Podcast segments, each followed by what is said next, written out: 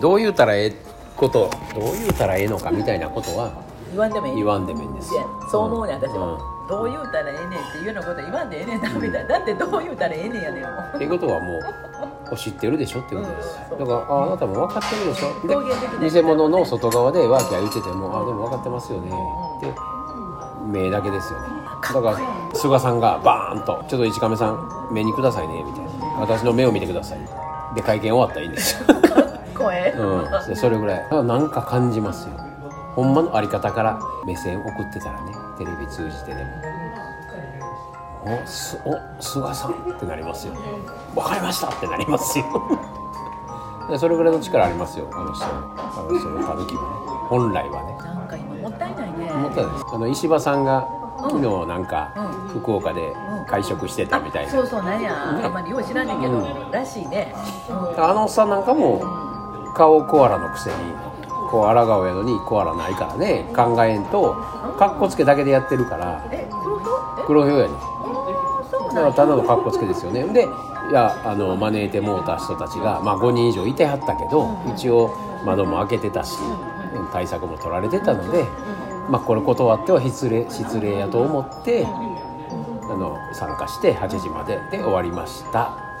って言うてはんねんけどそれはあの人の格好。いやそれだから格好いいでしょってことだけど。で「よう断りませんでした」ここが黒ひょうですよね。あそこでバチッと言えへんわけです。だからここでいい顔をして「かっこいいでしょ」をやりたい方が出るんで。でそこに使われるとかっこ悪くなるんですよ。結局後で報道されてかっこ悪くなってるんですよ。で言い訳になってまうんですよ。いやここで断ったら失礼や思ったんで。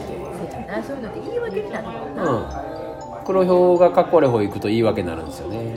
だからそのあれ黒ひょうパターンですよ。典型的な。でその後で続けてやってたのが本田圭佑がねブラジルで。お別れ会開いてくれたから「うわー」言うてマスクなしに踊り狂ってるわけですわそこでテンション高く。でそんなん動画で上げられて批判されとるわけです。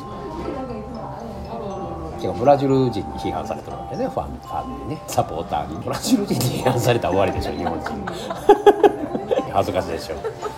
だけどそこでみんながそうやって開いてくれたからまあノリノリでそこの場を盛り上げるかっこええ人としてやってるわけやけどかっこ悪なりますよね。だから本田圭佑のパターンって全部そうですよね。かっこつけてかっこ悪なってるっていうパターンですほんまに黒表に使われてる。まあみんなだから動物に使われるんやけどね。だけどほんまに使ってほしいっていう。でこのこの間能力は動物力やっていうね音声も出したけどこの能力っていうのはほんまにそああなたが持ってる設定の動物をどう使ってるかだけなんですよ。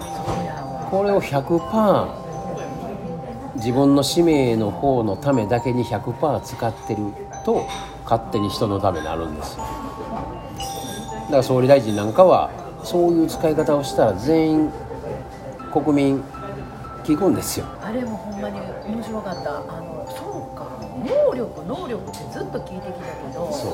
あ能力の人によってちゃうからね。ほんで能力っていうのもあれもなんかもうお金と一緒でもう操られる言葉やん能力とかも。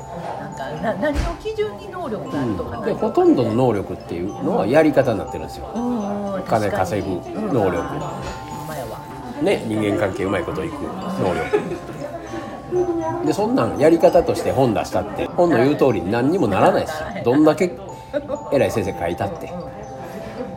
あるいは私もこれでうまいこといきましたいう人が何ぼ書いたってならへんですよまあならへんから売れるんやけどね。次から次から出して。だけど能力はそれぞれ人ちゃいますよ。でそれぞれ使命違いますからね。同じ動物を持ってる双子でさえ違うんですから能力は。だけどその動物の使い方ですよね。だから僕は双子のコンサルしたら姉ちゃんに言うことと妹に言うことは変わりますよ。同じ動物で。同じ使い方はできませんのでね。で使命が違うんでこのきめ細やかなコンサルですわ。誰もこんなんできへんと思います。ほんまにそう思う。